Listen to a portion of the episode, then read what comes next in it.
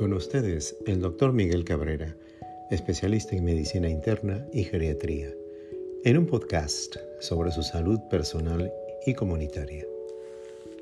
Nuestro tema de hoy, cosas del corazón. ¿Qué es un marcapaso cardíaco? El corazón es algo más que el centro del amor, el lugar que guarda y expresa nuestros sentimientos. En la mecánica del organismo humano, el corazón es un surtidor que se llena de sangre y la bombea al cuerpo para alimentar y dar vida a todos los órganos. Cada golpe de bombeo es un latido. En pocas palabras, el corazón es una bolsa de sangre que aspira e impele. Esta sangre la recibe y luego la comprime, la aprieta para que salga al cuerpo por tubos elásticos llamados arterias para alimentar su energía y que pueda hacer funciones como pensar, actuar, trabajar, dormir, caminar y otras menos evidentes como son la digestión, la fabricación de las sustancias necesarias para la vida y la eliminación de las no necesarias. 60 a 100 latidos por minuto. Para ser efectiva, esta máquina perfecta necesita tiempo para aspirar la sangre, llenarse y luego dar un golpe de bomba, un golpe de vida hacia el cuerpo. Cada golpe es un latido cardíaco, una sístole. A veces el corazón necesita latir más rápido, por ejemplo cuando la persona hace ejercicio. La frecuencia cardíaca normal es de 60 a 100 latidos por minuto. En reposo puede latir lento en los 60, inclusive en los 50 latidos por minuto. Durante el ejercicio activo puede llegar a 80, 100 o 140 o 160 latidos por minuto en un ejercicio mucho más intenso, como correr, nadar, subir cinco pisos por una escalera o a veces durante una emoción intensa. Así es en toda la vida. Mientras el corazón está sano, el músculo cardíaco es sano en dos aspectos, el músculo mismo y también su sistema eléctrico. ¿Sí? ¿Qué cosa? ¿El corazón humano funciona con electricidad? Pues sí, el músculo cardíaco para latir rítmicamente tiene que recibir una pequeña estimulación, una orden eléctrica, una orden autogenerada por su marcapaso natural. Hay sensores que determinan la cantidad de actividad cardíaca necesaria para que el cuerpo cumpla sus funciones, los latidos por minuto necesarios para que el corazón dé vida al cuerpo entero, rítmicamente, un estímulo cada vez y una respuesta de la bomba cardíaca durante toda la vida. El corazón tiene una parte eléctrica de activación y una parte muscular que es la bomba aspirante impelente. El electrocardiógrafo es una máquina que tiene sensores que se pegan al pecho y extremidades del paciente y pueden representar en el papel la actividad eléctrica del corazón. El trazado se llama electrocardiograma.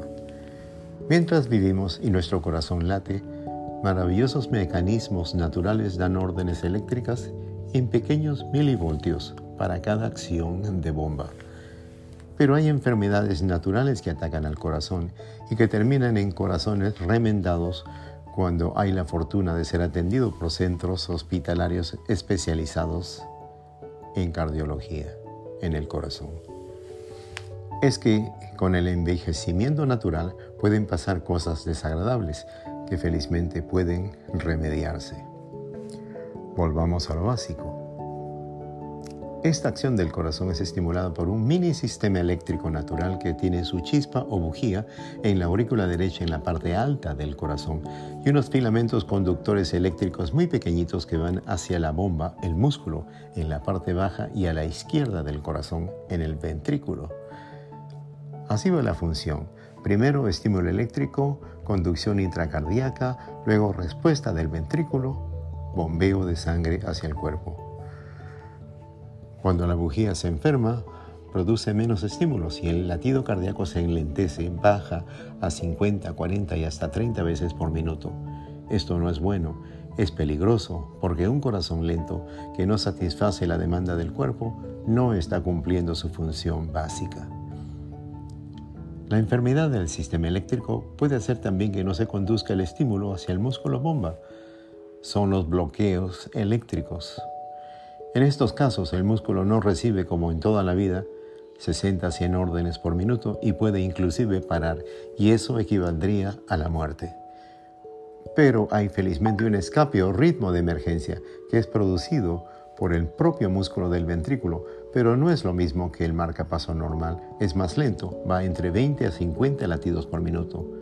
El ritmo de escape que salva la vida puede, puede que hacer que el paciente se sienta bien en reposo, pero el corazón no puede acelerar cuando la persona quiere subir por una escalera, cuando se necesita latir más y el corazón no puede y entonces hay síntomas, molestias. ¿Hay causas varias de estos bloqueos eléctricos? Sí, y son variadas. Enfermedades tropicales como la enfermedad de Chagas, que se ve en nuestros países de América Latina, la fibrosis cardíaca, la aterosclerosis que mengua o cierra la irrigación del propio corazón, también un ataque cardíaco agudo y a veces medicamentos. ¿Cuáles son los síntomas del marcapaso enfermo o del sistema de conducción enfermo? Son molestias que se notan al momento de la actividad física de la persona e incluyen sensación de falta de aire que se intenta compensar respirando más rápido, oxigenando más la sangre, sensación de desfallecimiento, debilidad general, mareos y a veces sensación de opresión en el pecho. Hace dos semanas un querido familiar en sus 60 años tuvo esos síntomas y felizmente su enfermedad se notó cuando fue a consultar a su médica de cabecera. La enfermera notó su frecuencia de 30 latidos por minuto. La doctora le hizo un electrocardiograma que salió con bloqueo. Salió anormal, bloqueo eléctrico, y fue conducido en silla de ruedas a la consulta del cardiólogo. Muy pronto, los cardiólogos intervencionistas consideraron que nuestro amigo querido era candidato para un marcapaso permanente y lo llevaron a la sala de operaciones y sedado, no totalmente dormido. Pudo ver el procedimiento de implante del marcapaso en su pecho y ahora con el marcapaso implantado debajo de su piel, funcionando bien a demanda, está recuperando su salud y es capaz de hacer su misma actividad de antes, incluyendo sus ejercicios físicos. Entonces, ¿qué es un marcapaso artificial? Es un aparato electrónico pequeñito que pesa como dos monedas juntas de un cuarto y que es activado por una batería, una pila que puede durar unos 7 a 10 años. Es implantado por los cardiólogos en un procedimiento que se realiza en una sala especial de operaciones que cuenta con monitores parecidos a una televisión gigante. ¿Es difícil acostumbrarse a un marcapaso? ¿Qué limitaciones hay para su uso?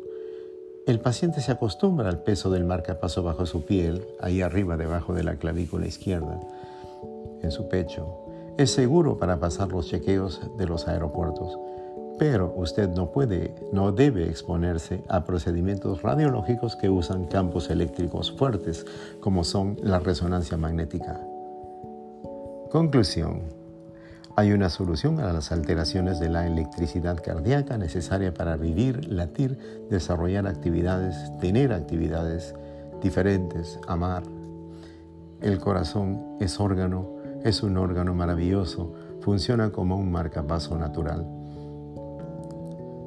Hay dos tipos de marcapaso, artificial, en caso que necesite reemplazo, el que reemplaza la bujía natural y el que reemplaza a los haces conductivos propios.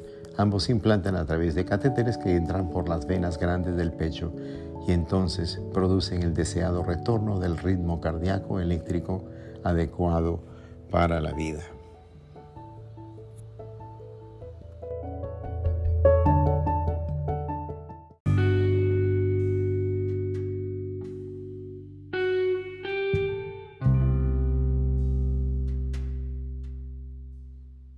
Amigos y amigas, con ustedes el doctor Miguel Cabrera, especialidad Medicina Interna y Geriatría, en un podcast sobre su salud personal y comunitaria.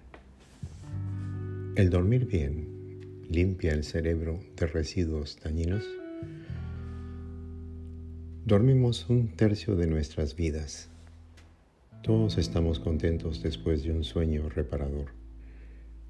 El mejor dormir incluye sueños activos, que son como películas en colores, que incluso continúan después de un despertar momentáneo, de irse al baño, por ejemplo. ¿Qué pasa durante el sueño nocturno? Hay un relajamiento muscular que repara los dolores y excesos de un día de trabajo. Las funciones internas del organismo continúan. La digestión, la circulación de la sangre que alimenta y limpia al cuerpo. El cerebro reposa pero sigue funcionando. Los ojos descansan de las pantallas y del trabajo diario. El corazón late. La sangre sigue acarreando al hígado y al riñón los desechos tóxicos para que sean eliminados. Pero volvamos a la pregunta inicial. Durante el sueño, ¿también se repara y limpia el cerebro? Los científicos intuyen que durante el sueño se reparan las conexiones eléctricas desgastadas o defectuosas entre las neuronas cerebrales. Así como a una rosa la podamos, la limpiamos y deshiervamos a su alrededor para que crezca mejor. Nuevos descubrimientos sobre este tema empezaron en 2015 y fueron reseñados por el doctor Anthony Komarov, médico del Hospital Brigham and Women's y profesor de la Escuela de Medicina de Harvard en Boston, Massachusetts. El hecho es que ahora se sabe que las neuronas y otras células cerebrales producen muchos desechos que se limpian durante el sueño. Los desechos incluyen sustancias tóxicas como el lactato y dos moléculas, la amiloide beta y la tau, justo las que están implicadas en la patología de la enfermedad de Alzheimer. Las células cerebrales necesitan deshacerse de estas sustancias y de no hacerlo pueden ser dañadas. Estas interesantes investigaciones fueron hechas primero en roedores, luego en monos y finalmente en seres humanos. Se trata del sistema gliolinfático de limpieza cerebral. El sistema incluye canales o vasos linfáticos que drenan un líquido blanquecino hacia los ganglios situados en el cuello y finalmente lo depositan en el torrente sanguíneo. El sistema primero deposita las sustancias en el líquido cefalorraquídeo, el que baña al cerebro, y también en el líquido intersticial. Intervienen otras células cerebrales, los astrocitos, y la linfa pasa a través de pequeñísimos conductos acuosos, las acuaporinas. El hecho es que la mayor limpieza cerebral de las sustancias tóxicas de desecho se realiza durante el sueño, durante el buen dormir. Conclusión. Es bueno acostumbrarse a dormir por lo menos 7 horas en el caso de los adultos, jóvenes y adultos mayores. Los niños necesitan 9 y hasta 10 horas de sueño reparador. Para lograrlo, hay que conseguir y mantener una buena higiene del sueño. Primero, no comer muy tarde. Luego, desconectarse a buen tiempo de las pantallas de los celulares, computadoras y televisores. Finalmente, hacer disciplinadamente su propio ritual de irse a dormir. Quizás coger un libro por unos momentos y finalmente encontrarse con su almohada dispuesto, dispuesta a obtener su mejor sueño reparador.